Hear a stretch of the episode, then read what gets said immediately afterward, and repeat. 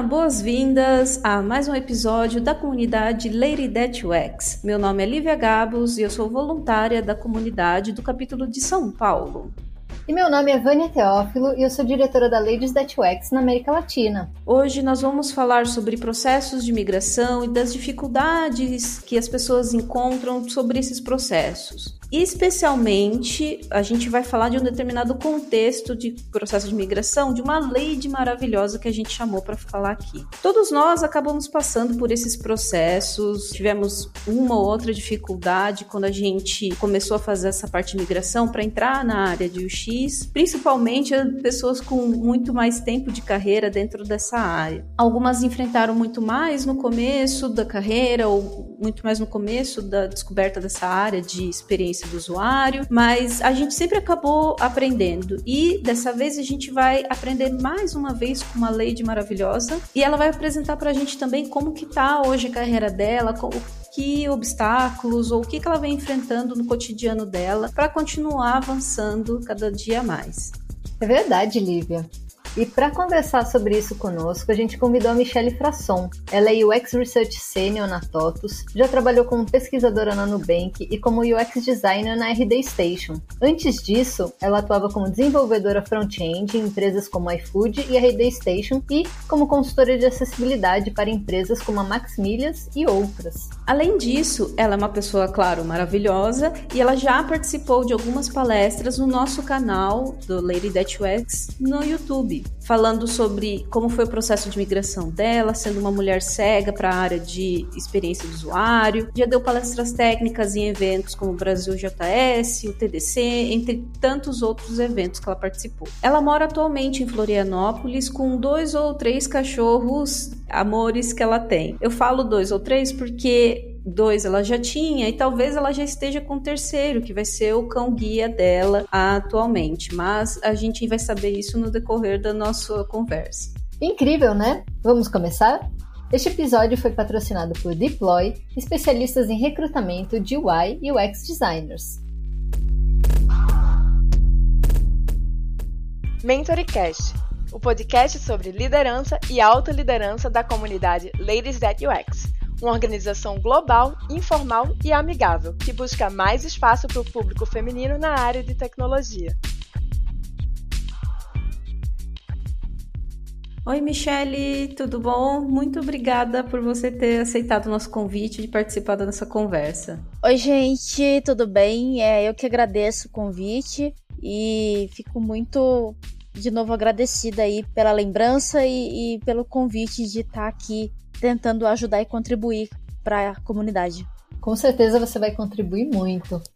Michele, conta um pouco pra gente sobre a sua história. A gente tá curiosa aqui. Como é que você começou na área de tecnologia e em programação? Porque você trabalhou com front-end e não com back-end, né? Só para as pessoas ouvintes entenderem, front-end é a parte da interface que nós interagimos nos sites ou apps. Por que, que você escolheu essa parte? O que, que te atraiu tanto?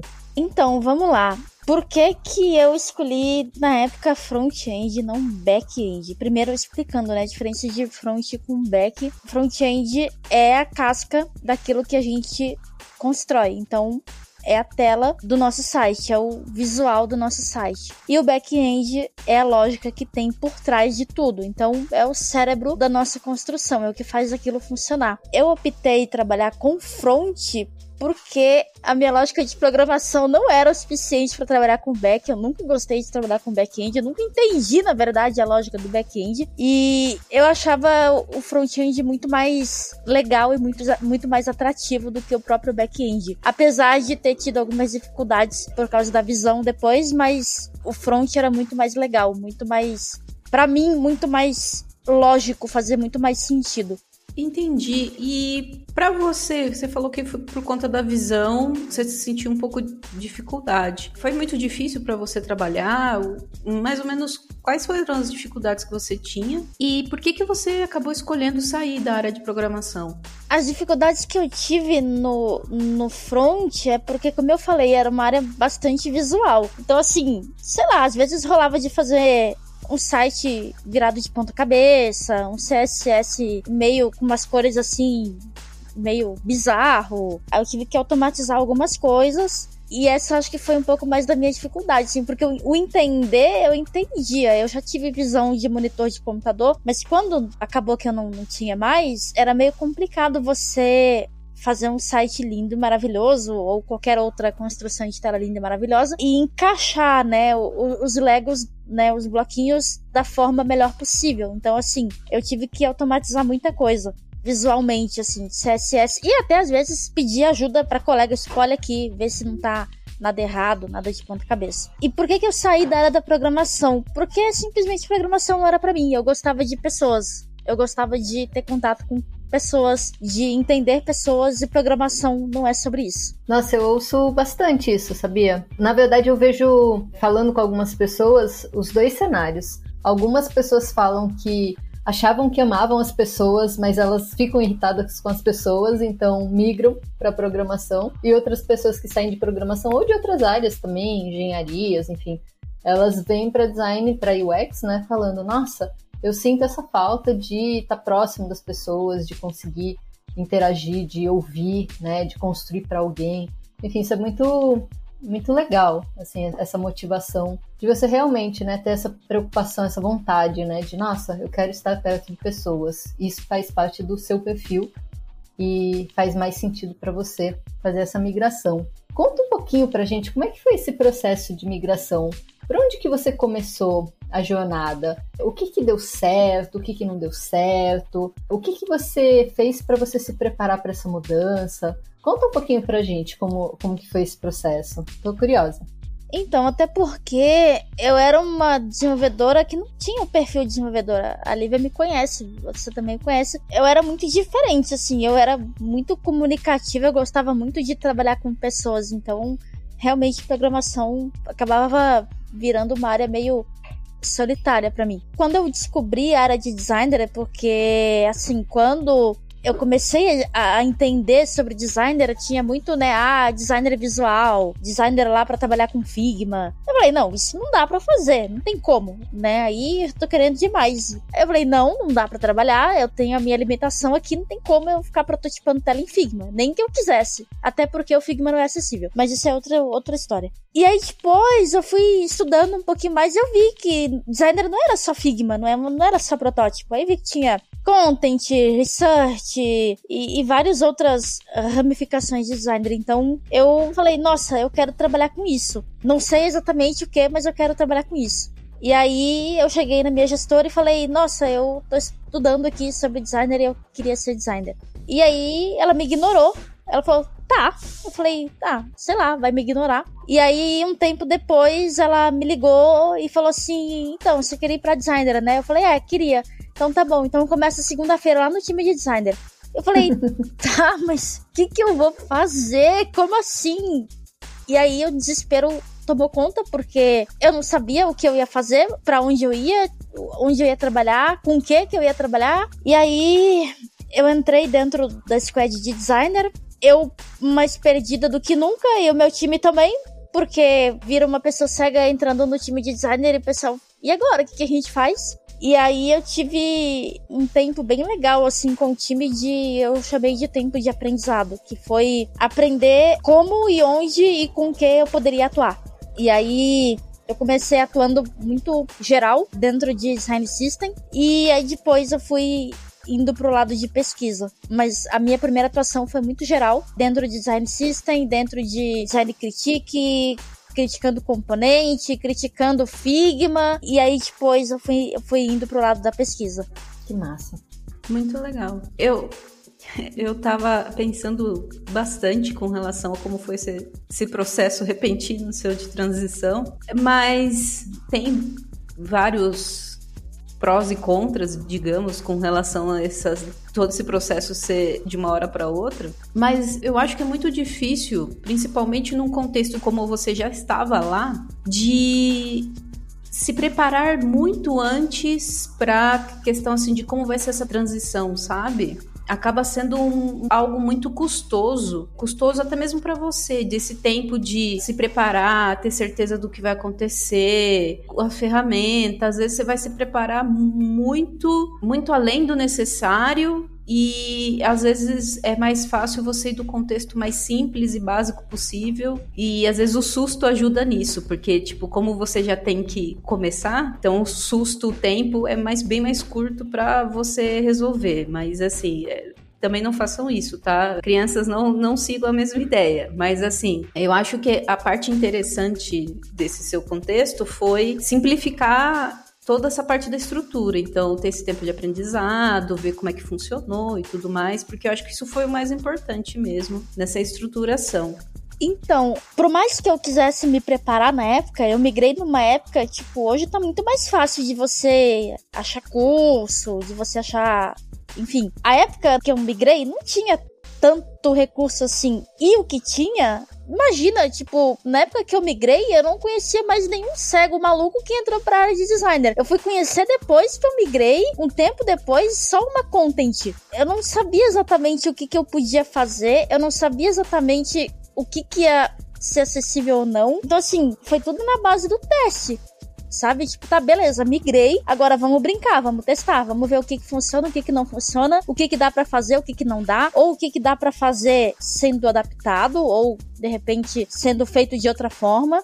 Então foi muita questão de teste mesmo. E você falou que depois no final você estava trabalhando um pouco com a parte de pesquisa, né? E depois você saiu dessa empresa, foi para outras. E como é que foi a recepção nessas outras empresas nesse seu processo, dessa parte de migração? Elas aceitavam tranquilamente você participar dos processos seletivos? Quando você mandava a sua candidatura e tudo mais para os processos, como é que era essa questão de participação? Você avisava, não avisava? Como é que era isso?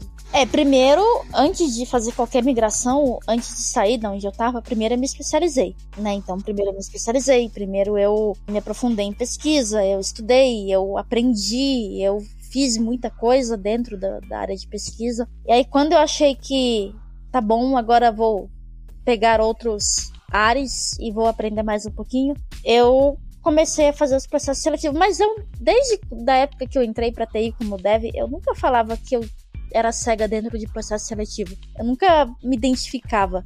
Então, o pessoal nem sabia. O pessoal ia saber ou na hora da entrevista ou quando mandava um teste que não era acessível. Aí eu falava, então, tem outra forma de fazer? Se tem, ok. Se não tem, tchau. É isso. Alguns tentaram fazer modificações no, no, no processo, fazer um teste mais Sim. acessível. Ou eles simplesmente largaram vários. A maioria largou mão, não deu resposta para você, alguma coisa assim. Não, então, tiveram empresas que sim, conversaram comigo e adaptaram os testes e, enfim, foram, foram solistas. Mas tiveram empresas que, sei lá, respondiam e-mail: ah, o gestor da vaga falou que é tá bom, se o gestor falou que é, então é, mas para mim não é, então tchau para você, né? Então assim, tem empresas que não têm a mínima vontade. E se a pessoa tá me trancando dentro do próprio processo seletivo dela, eu é que não tenho vontade de trabalhar com ela, porque imagina, se ela me tranca no processo, imagina lá dentro, né? Então, o meu processo seletivo é o meu processo seletivo. Se a pessoa for ok no, no meu processo seletivo, eu continuo. Agora, se a pessoa começa a me trancar dentro do meu próprio processo seletivo, aí não tem como, não tem como prosseguir, não. Nossa, isso vale pra vida, porque, assim, eu já participei de alguns processos seletivos em que tinha umas coisas muito esquisitas, muito estranhas acontecendo, e eu, assim, gente, eu acho que é furada, se o processo tá assim, talvez esse não seja um lugar tão legal, né? É meio que um termômetro para você saber se a entrada já está sendo daquele jeito, como que vai ser lá dentro, né? Então, realmente, assim, é uma dica para a vida. Fujam de processos seletivos que não te dão abertura, não te dão apoio, acolhimento, né? Que não estão ali para você. Exato. E processo seletivo também eu acho que é muito na base da conversa, sabe? Porque assim, na minha visão, não é um teste da forma X que vai definir a profissional que você é. Você pode fazer o mesmo uhum. teste de uma forma diferente. E nem por isso você vai ser desqualificada profissionalmente. Então, assim, se a empresa não é aberta para entender isso e olhar as coisas de uma forma diferente, eu que não quero fazer parte dessa empresa. Tem mais um monte de CNPJ por aí. Uhum, verdade. E como que foi esse seu primeiro trabalho? Porque você, na verdade, você fez uma migração interna dentro de uma empresa e você se especializou bastante quando você se sentiu seguro aí você foi para o mercado. E como que foi esse primeiro trabalho já como UX designer, né? Já na área de UX design? Você era mais generalista nessa época? Você trabalhava presencialmente também? Conta pra gente como é que foi essa fase? Quando eu saí da, da empresa onde eu fiz a migração interna e, e fui para pesquisa, eu já saí direto para área de pesquisa. Eu nunca mais fui generalista. Assim, a gente acaba sendo uhum. porque a, a, galera, quando vê um cego, já vê a acessibilidade, né? Então sempre tem aquela coisa, ai, vamos fazer um design critique aqui de acessibilidade. Então, assim, a gente sempre acaba tendo um pezinho dentro de design system, não tem como, não adianta, por mais que você não queira, não tem como. Mas o meu foco sempre foi pesquisa. Então eu, eu saí uhum. da empresa onde eu tava já como UX Research, né? E o trabalho era presencial, era híbrido na verdade, né? Às vezes presencial, às vezes não, mas grande maioria presencial. E quais eram as ferramentas que você trabalhava com, no cotidiano, no dia a dia? Pode ser também não só nesse primeiro trabalho, em alguns outros que você acabou utilizando, quais que você acabou aprendendo a mexer e gostava mais, eram mais acessíveis. E quais eram seus processos de trabalho nesse contexto, na parte de pesquisa e tudo mais? Também porque você, depois dessa parte de migração que você trabalhava com a parte de pesquisa, teve muitas empresas que você teve ou que criar processos ou adaptar os processos, né? Ai, gente, ferramenta é triste, viu? Ferramenta é muito triste porque a grande maioria das ferramentas de designer hoje, elas não são acessíveis nenhuma. Miro, Figma, todas essas coisas eles não, eles não têm nada de acessibilidade. Na, é, qualquer ferramenta de prototipação de média, alta, não, não, tem. Tem zero. Então, assim, se eu vou fazer uma, uma pesquisa, um teste de usabilidade, por exemplo, num protótipo, eu tenho que montar dois roteiros, praticamente. O roteiro do meu teste, o roteiro que eu vou usar para poder aplicar o teste na pessoa, né? E o meu roteiro para mim. Porque assim, eu tenho. Como o, o protótipo não é acessível, para mim, eu não consigo entrar lá para poder olhar alguém tem que entrar comigo para compartilhar a tela e eu tenho que ter um roteiro com todas as telas do protótipo dizendo o que, que tem nas telas para poder aplicar o teste. Então, ah, na tela 1 tem um botão vermelho, um azul e um amarelo. Se a pessoa clicar no vermelho, faz isso. Se clicar no azul, faz isso, no amarelo, faz aquilo. Então, assim, é meio que um trabalho dobrado. Tudo por causa do ferramental, né? Ou às vezes, agora eu, eu adotei uma outra coisa. Eu não faço dois roteiros, porque não dá tempo e eu acho muito trabalhoso. Mas no meu roteiro em si, que eu tô aplicando, eu coloco o nome das telas e eu coloco entre parênteses, assim, mais ou menos um contexto da tela para eu saber o que, que a pessoa pode fazer ali. Então, sei lá, ah, sei lá, tela 2, é, filtro, ah, eu sei que, beleza, tela 2 é um filtro, tem as coisas de filtrar. E eu também vou instigando a pessoa, né? Ah, beleza, olha, a gente tá na tela 2. O que, que você tá vendo nessa tela? Pessoal, ah, eu tô vendo as informações, um botão de filtro, um botão de cancelar e um botão de aplicar. Hum, tá, beleza, eu sei que tá na tela de filtro. Então, assim, eu fui caçando os meus métodos porque definitivamente pegar o cliente e falar assim: olha, oi, tudo bem? Eu sou a Michelle e eu sou uma pessoa cega e eu preciso que você me fale o que você tem na tela. Acabou a minha entrevista. Acabou. Acabou.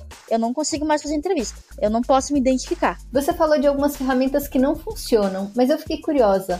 Alguma ferramenta funciona totalmente ou parcialmente? E na verdade, outra coisa também que eu queria falar, que você falou que eu achei muito legal, é porque quando eu tô fazendo alguma entrevista com a pessoa, eu também fico estimulando a pessoa a, o que, que você está vendo, o que, que você está entendendo, o que está acontecendo aqui, para ver o que, que a pessoa vê primeiro, né? Qual que é a primeira percepção dela, o que, que ela acha mais importante, enfim. Então, na verdade, acaba sendo muito rico essa sua exploração, porque ao mesmo tempo que a pessoa vai descrevendo o que está acontecendo para você, você também vai vendo qual que é a importância que ela está dando para os elementos ali, o que, que ela vê primeiro, aonde que ela vai, o que, que gera curiosidade, o que, que não gera. Então, assim, na verdade, isso é fantástico, porque acaba sendo um ganha-ganha, né? Você incentiva a pessoa a falar sobre aquilo, né? E, enfim, eu achei isso bem fantástico, assim, eu gostei bastante. Mas voltando para as ferramentas, né? A gente já sabe as que não funcionam. Aí eu fiquei curiosa para saber, alguma funciona, mesmo que parcialmente? Na verdade, só falando ali do, do instigar, sim,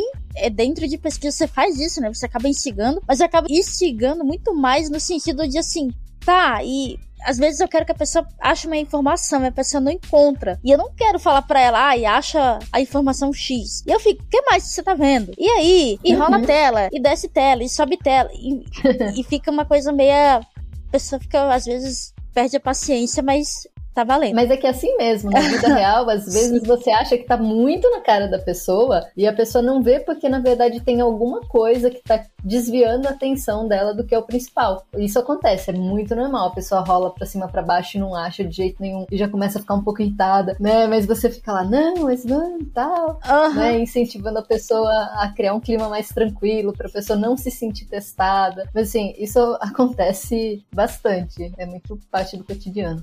A minha sorte é que eu não vejo a cara feia das pessoas, então tá valendo. então, sobre ferramenta, na verdade, nenhuma de designer é acessível, tá? Nem parcialmente. Miro, Figma ou qualquer outra de protótipo, não, não vai. O que eu gosto muito é de das ferramentas do próprio Google, planilha, Docs e, e PowerPoint. E é isso aí, nada que uma boa planilha não resolva a vida. Né, em um, um documentão lá. Porque o resto não esquece, não adianta contar, não. Notion.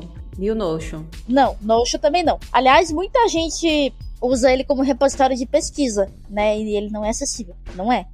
É, é, acessível assim. Vamos lá, até vou falar que é parcialmente, mas eu, eu não gosto dessa palavra parcialmente acessível porque ou ele é ou ele não é. Né? Então, assim, tá, beleza, eu consigo ler no Notion, mas se tiver um calendário dentro do Notion, já travou tudo. Aí eu tenho que pegar, encontrar onde é que tá todo o texto do Notion, que já é um trabalho, fazer o leitor de tela focar ali, dar um, um selecionar tudo e colar dentro de um bloco de nota para poder ler. Então, isso já não é acessível, porque se fosse eu podia ler dentro da ferramenta. Então, não pode ter uhum. calendário dentro do Notion. E quando não tem calendário, eu consigo só ler. Agora, ah, tem uma, um comentário lá dentro do Notion, não consigo responder o comentário, não consigo fazer um comentário em cima da onde eu quero comentar. Então, assim, tá, grande coisa, é, é, é acessível? É, consigo ler, mas o resto? Então, eu já falo que não é logo porque, tá bom, beleza, eu vou ler e vou fazer o que com isso? Né? Eu dependo de alguém para comentar, eu dependo de alguém para responder um comentário, eu tenho que me virar nos 30 para passar por cima do calendário e selecionar o texto e botar no bloco de nota, e eu não consigo colocar nada dentro do Notion, então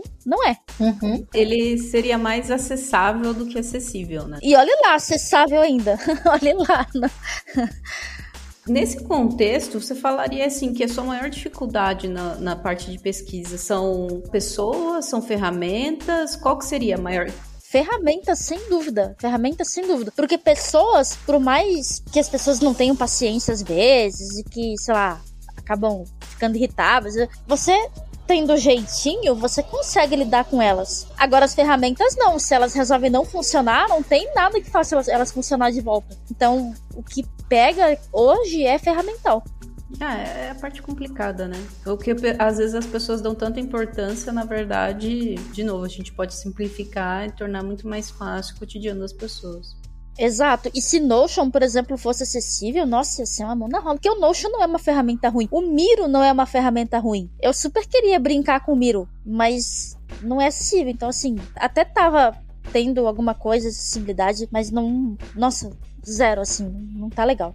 Mas é, realmente, a gente tem ainda muita coisa para mudar, né? Evoluir essas ferramentas, porque as pessoas realmente, quando a gente tem aquele jeitinho, né, na condução, mesmo uma pessoa que já está um pouquinho mais hostil, no geral, a gente consegue lidar. E aí, eu queria perguntar para você o que, que, te atraiu nessa especialidade de research especificamente? Porque, na verdade, quando a gente pensa em UX design, hoje em dia a gente tem várias especialidades, né? A gente tem writing, tem UI, né, que seria Voice, Voice User Interface, é, a própria UI, tem a parte de pesquisa, enfim, tem várias, várias vertentes que a gente conseguiria explorar dentro. E eu, eu já sei que você deu um spoiler, né? Que são as pessoas. E eu sou uma pessoa um pouco suspeita para falar de research, né? Porque é também onde mora o meu coração. Mas eu queria saber o que, que, te atraiu na parte de pesquisa mais do que em outras áreas? Como que foi esse processo para você de falar, nossa, é, é, isso, sabe? Aquela, aquele estalo que você olhou e falou assim, cara, é isso, é isso que eu quero fazer, eu vou me jogar nisso daqui. Conta pra gente. Eu acho que, além do spoiler que eu dei de pessoas, né, e, e de pesquisa, para mim, ser a área mais próxima de pessoas, eu acho que o fato de você entender como que as pessoas veem o seu produto ou a sua funcionalidade é uma coisa muito, muito legal, assim, que me, me chamou muita atenção. Porque, tá, vamos lá, content também entende a forma com que as pessoas entendem o seu produto. É a voz é da, da sua marca. Mas, para mim, galera de conteúdo não me batam, mas assim, para mim, eu acho que pesquisa vai muito mais a fundo, porque não é só o conteúdo, é tudo, né? É desde o, pode ser até do conteúdo, em par com content, mas é a forma que a pessoa interage com o produto, o comportamento dela quando ela vê determinada coisa. Então, me chama muita atenção essa questão de comportamento, de interação, né? Etnografia e tudo mais. Que massa. Eu, como da área mesmo, eu, eu também concordo com. Eu acho que existem, na verdade, expertises por exemplo, eu nunca conseguiria trabalhar em writing porque eu não tenho essa facilidade, esse treino também de comunicação, enfim. Mas research a gente consegue, na verdade, auxiliar writing, auxiliar interface, auxiliar estratégia, auxiliar CX, né? Assim, a gente consegue apoiar porque a gente vai investigar, né? O, o que quer que seja é investigável. Sim, a gente é meio guarda-chuva, né? Então, uhum. é, isso também me chamou muita atenção, porque assim, eu sempre fui uma pessoa muito curiosa. Então, research é uma área que eu acabo conhecendo de tudo um pouquinho, né? Não tendo conhecimento profundo, porque cada área tem o seu conhecimento. Não quero ser writing, por exemplo, eu não tenho expertise para ser writing, né? Bem pelo contrário, eu tô escrevendo um roteiro, volte meu, peço pra Alexa soletrar coisa aqui para mim. Mas a gente acaba auxiliando, e por auxiliar a gente acaba tendo conhecimento. Então, é uma área que você acaba sabendo de tudo um pouquinho, assim, de complemento. Sim, é verdade. E também também dentro dessas outras áreas, várias delas têm pesquisa dentro. Então, por exemplo, dentro do contexto de você falou de writing, por exemplo, tem uma parte de pesquisa só de writing. Eu não sei como fazer hoje, porque também não é minha área de conhecimento, mas também as pessoas dentro desse contexto também precisam desenvolver essa habilidade com relação à parte de pesquisa e tudo mais, mas dentro do contexto da, de atuação deles. Então, é algo que faz sentido em todas as áreas. Sim, aliás, falando em pesquisa de writing, eu já trabalhei em par com writing, já fiz pesquisa de writing, e é muito legal, assim, pesquisar a forma com que as pessoas entendem o tom de voz do teu produto. Não é bem a minha área, mas assim, eu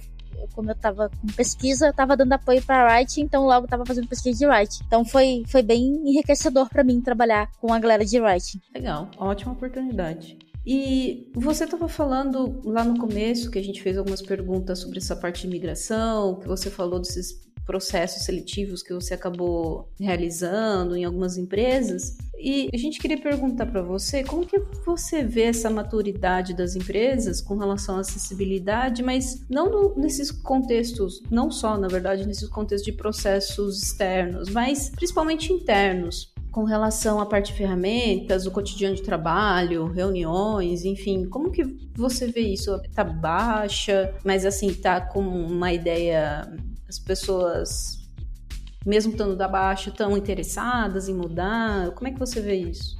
Eu acho que a acessibilidade dentro da empresa é você quem faz. Eu acho que a partir do momento que você está disposta a fazer e a acontecer, você acaba abrindo o caminho. Porque as empresas em si, elas não estão preparadas para lidar com pessoa com deficiência, nenhuma, inclusive. Não só pessoa cega, mas nenhuma. Então, eu acho que grande parte da questão de acessibilidade dentro das empresas é a própria pessoa com deficiência que faz. É a própria pessoa que vai lá e chega e fala: olha, sei lá, eu não consigo usar o Miro vamos tentar fazer de outra forma. De repente, você não vai conseguir parar de usar o Miro, porque é uma ferramenta da empresa, todo mundo usa para dinâmica, o processo é assim. E você não vai conseguir mudar, mas você pode conseguir trabalhar a seu favor né? Olha, beleza, a gente vai usar o Miro, mas quando for dinâmica de Miro, eu não toco, você toca, meu parzinho toca. E quando precisar colocar alguma coisa no Miro, eu te mando num chat lá no privado e você põe para mim, não tem problema. Eu não vou ficar brava com você se você colocar um post-it no Miro para mim. Afinal de contas, eu tô escrevendo post-it, a pessoa só vai lá e coloca no,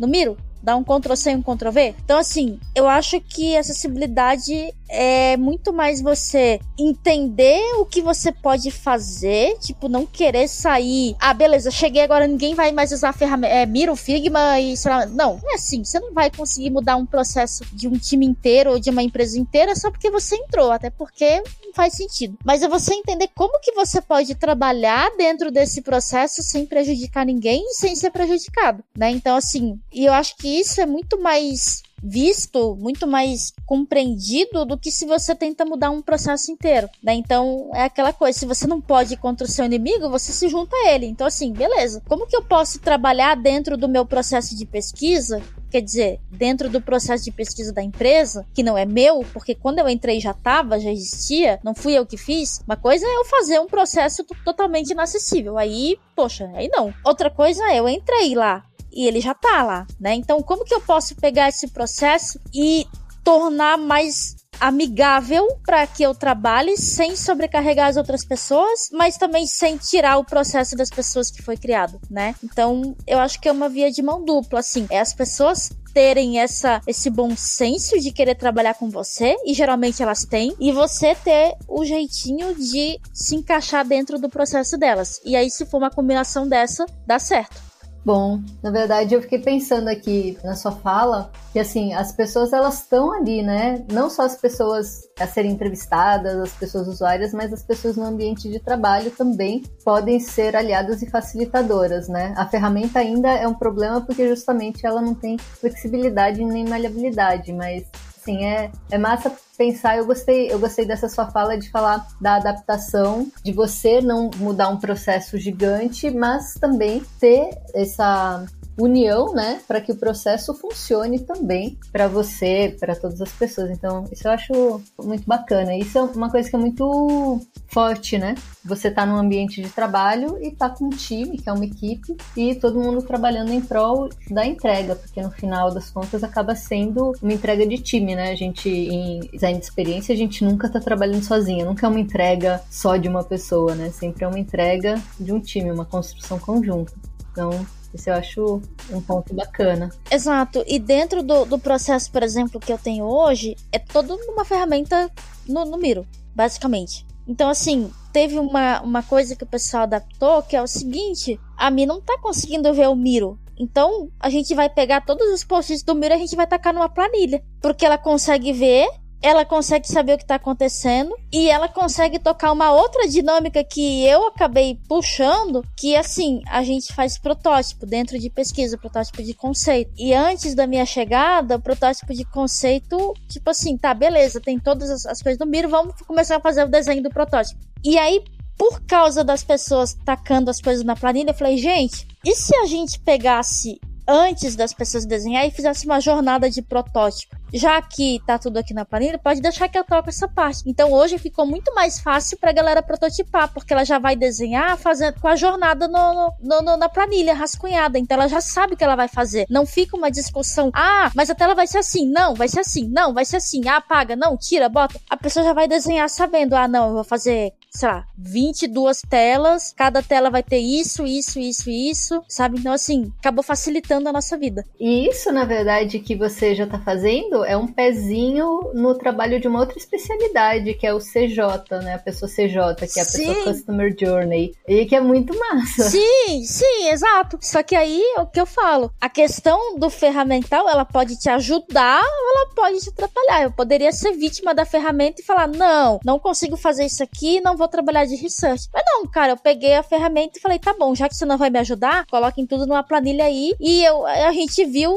eu não, né? O time inteiro viu que a gente podia fazer uma jornada de protótipo. E lá vai eu fazer jornada de protótipo, que é um pezinho já em outro lugar. Mas ajuda para dentro de pesquisa, porque a demora que a gente tinha antes da prototipação nem se compara com o que a gente tem agora. Se uma pessoa com deficiência visual quisesse entrar na área de UX, o que, que você recomendaria para ela, para ela poder começar? Tem algum livro, curso ou pessoas até para conversar em, em, específico?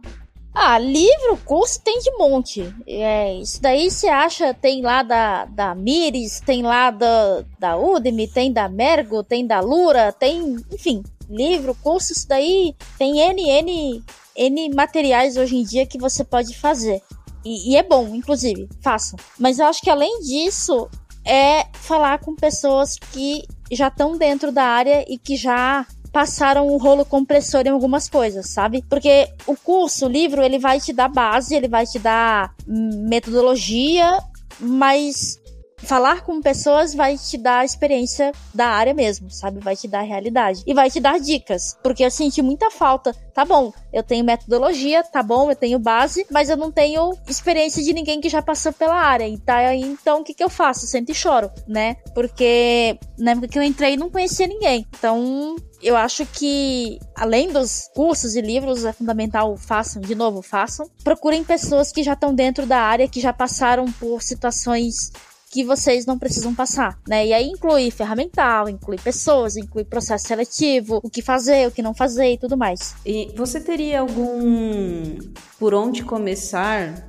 um guia, algo do tipo, para as ladies que estão nos ouvindo? Tá aí, boa ideia. Vou fazer um, um leia-me. não tem. Não, não, exatamente, não tenho um por onde começar aqui agora não, não, tenho nenhum material montado, mas eu acho que assim, fazendo os cursos mesmo, se especializando, tendo a base metodológica, a base de bibliografia e trocando ideia, mas assim, especificamente a receita de bolo do que fazer, eu vou ficar devendo. Sei lá, troquem uma ideia comigo no Twitter, talvez a gente consiga encontrar junto, mas eu não tenho a receita de bolo não. De repente a gente pode construir, galera, um leia-me, vamos fazer? Não, pode ser sim. Eu acho que o pessoal vai gostar bastante. E quais os conteúdos que você acha legal que podem ser consumidos para melhorar essa parte do conhecimento introdutório? Pensando assim, que é tanto uma pessoa que não conhece nada da área e que está realmente querendo migrar, e uma pessoa com você que tem pelo menos essa noção da parte de tecnologia e vai para a parte de design, de experiência do usuário. Eu vou falar de pesquisa agora porque das outras partes eu não vou saber responder. Dentro de pesquisa tem muito curso, tem curso de liderança, tem curso de Discovery by Designer, tem, tem muita coisa legal. Tem livro, tem. O primeiro livro que eu li foi o Research com Sotaque Brasileiro. E eu lembro que. Um dos primeiros, assim, né? Não foi exatamente o primeiro, mas eu lembro desse muito forte porque ele, ele não tinha digital e eu tive que ficar escaneando o livro. Mas agora tem, graças a Deus. A segunda versão tem. Eu acho que conteúdo em si não é dificuldade de procurar conteúdo, porque Cara, hoje em dia, curso de research que não falta, sabe? O que eu recomendo sempre é, você quer migrar para uma área, independente de qual seja, sempre troca ideia com alguém que a pessoa vai te falar, olha, não faz esse curso, faz esse, não lê isso, lê isso aqui, né? Não perde teu tempo com, com esse material, vai olhar outro. Mas assim, não tem um conteúdo específico, não tem uma receita de bolo. Ai, leia o livro XYZ, faz o curso tal. Eu acho que vai da grana da pessoa, do quanto ela quer investir, do tempo que ela tem e do que, que ela quer fazer também, né? Até onde ela quer ir na carreira dela. Então, eu acho que o fundamental é você trocar ideia com alguém que já tá na área e tentar entender até onde você quer ir e o quanto você pode investir para fazer acontecer. Nossa, essa, essas são as perguntas que aparecem muito. Eu acho que há uns dois ou três dias atrás, uma lady me procurou justamente para perguntar qual curso que ela poderia fazer para migrar. Né, porque na verdade ela ainda está explorando, ela não tem certeza se a área de UX é uma área que ela deseja, e aí o que eu falei foi: tem muita coisa, mas assim, comece com os gratuitos, né? Então, se você não tem certeza ainda, se você ainda está numa fase exploratória de começar a entender, comece com conteúdo gratuito, né? Para não investir um recurso em algo que vai ser jogado fora, talvez. O que eu faço às vezes, quando alguém vem me perguntar, eu nem, geralmente eu nem falo para começar gratuito. Eu pego a pessoa, começo a conversar com ela, explico mais ou menos o que é a área de pesquisa, bem básico, assim, rápido, para a pessoa não gastar o tempo dela. A minha última mentorada eu fiz isso. Eu falei: olha, agora você entendeu o que era de pesquisa? Entendi, tá bom. Então, o que, que você gosta? Na época ela gostava de livro. Eu falei, tá bom, então vamos simular aqui que você vai ter que fazer uma pesquisa para uma biblioteca e, sei lá, a biblioteca tinha 200 leitores por dia na biblioteca e agora só vem 50. E você precisa entender o porquê que essas pessoas não estão vindo mais. Eu quero que você faça aí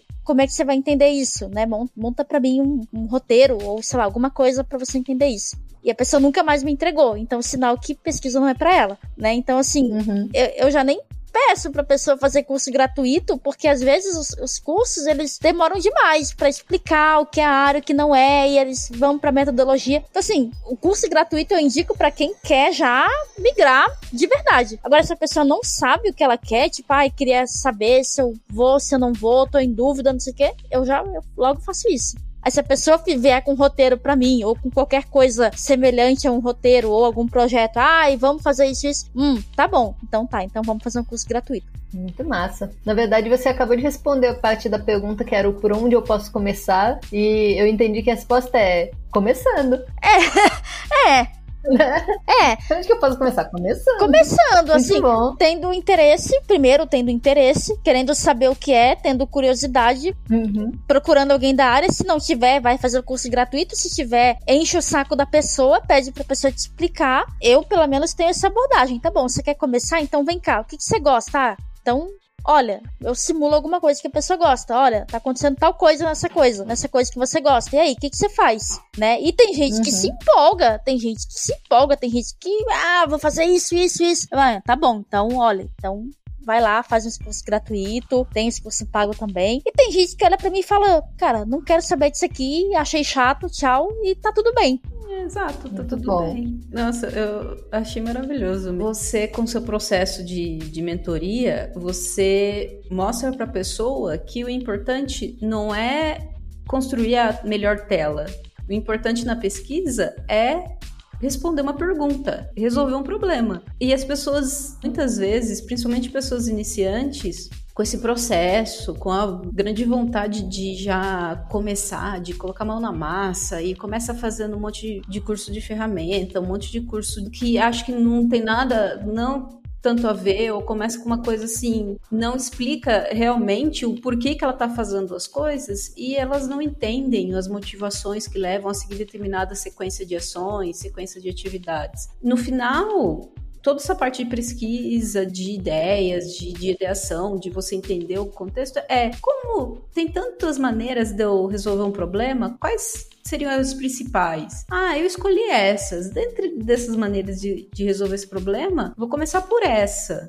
E com isso e resposta, o que, que, eu vou fazer depois? É uma sequência lógica de como você vai resolver algo. Não é como eu faço para criar uma tela disso. Você nem sabe se essa vai ser a solução para o seu problema. Às vezes você tem que criar um outdoor para no, no, exemplo que você falou da biblioteca, né? Às vezes você tem que falar, criar um outdoor ou um coisa falando que ali tem uma biblioteca, porque as pessoas não sabem. Sei lá, tem que fazer panfletagem para falar que tem uma biblioteca na vizinhança. Às vezes a, a, resposta é tão mais fácil do que criar um site e a pessoa sempre vai pro, pro pela ideia digital automática de alguns cursos acabam impondo. Exato. E eu tenho muito muito receio, porque assim, gente, pesquisa é o como, né?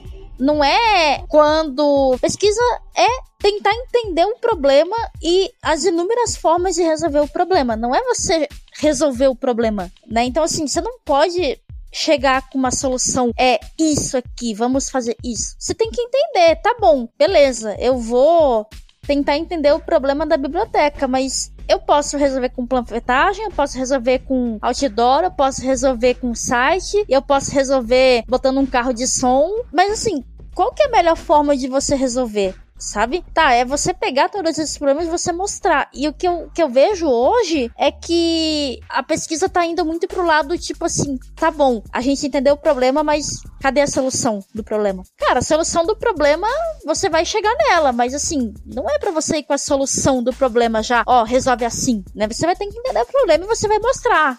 20 soluções, ó. É isso aqui. É, que é outra fase do processo de design, né? Exato, sabe? Então, eu acho que acabou. O digital ficou muito digital né? Então, assim, ah, beleza, você vai pesquisar, mas eu quero que você me entregue uma solução, tá bom? Eu posso até te entregar, mas para chegar na solução, olha aqui, ó, tem mais outras 20. E aí, como é que você quer fazer? Vamos levar para produto, vamos discutir, vamos, sabe? Mi, se você pudesse voltar no tempo e encontrar a jovem Michelle, que estava lá dando os primeiros passos no começo da carreira, se viu desesperada, já migrando para a área de design no, de um dia para o outro, o que, que você diria para ela? Nossa, eu daria risada na cara dela e falaria, tipo, meu, você tá se desesperando à toa aí, fica tranquila, calma o coração, toma um relaxante muscular e vai dormir, que a hora que tu acordar tá tudo resolvido.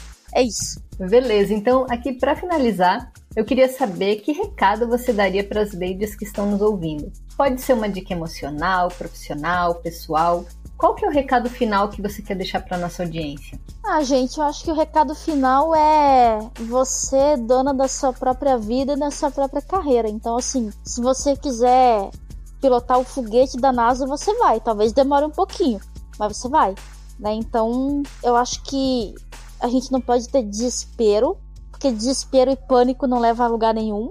A gente tem que sentar e tentar entender o que está acontecendo com a gente para resolver da melhor forma possível e sempre procurar pessoas que já estão dentro da área. Eu suponho e eu imagino que ninguém vai falar não para você e se falar, me fala quem foi, porque a pessoa é muito idiota para falar isso, mas pode me procurar se for o caso, enfim, para poder ajudar e para poder sabe, mentorar, porque assim, existem pessoas que já estão dentro da área, já passaram por algumas coisas e podem aliviar o caminho. Então, o recado é: basicamente, você pode fazer o que você quiser.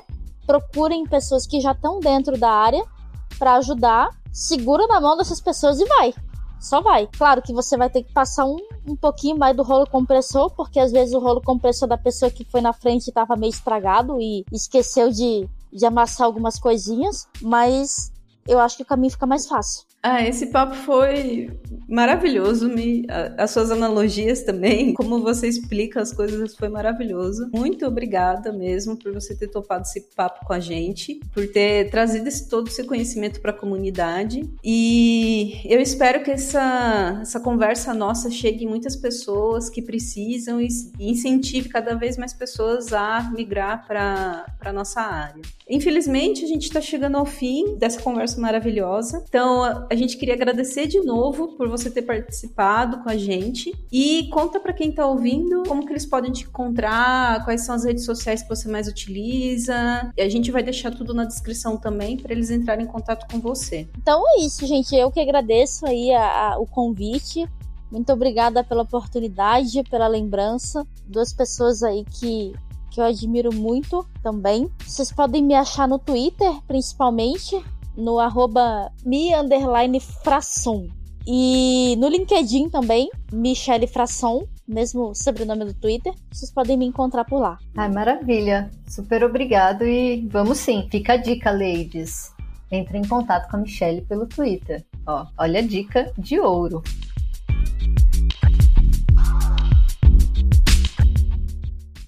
Finalizamos aqui o nosso episódio de hoje com a Michelle Frasson, essa lady maravilhosa. Esperamos que tenham gostado. Se você tem algum assunto legal ou quer indicar uma lady especial para trazermos aqui e conversar com a gente, é só acessar ladythatux.com. Devo soletrar. L-A-D-I-E-S-T-H-A-T-U-X.com C-O-M, que você encontra lá como mandar uma mensagem para nossas Ladycasters. E acompanhe o capítulo da Ladies That UX da sua cidade. Rola muito conteúdo, além de muita troca entre nossas ladies. Para saber se existe um capítulo na sua cidade, é só acessar o site ladiesthatux.com, que a Lívia acabou de soletrar, que tem a lista completinha por lá. Este episódio foi produzido por Lady UX, editado por Domenica Mendes e patrocinado por Deploy, especialistas em recrutamento de UX e UI designers.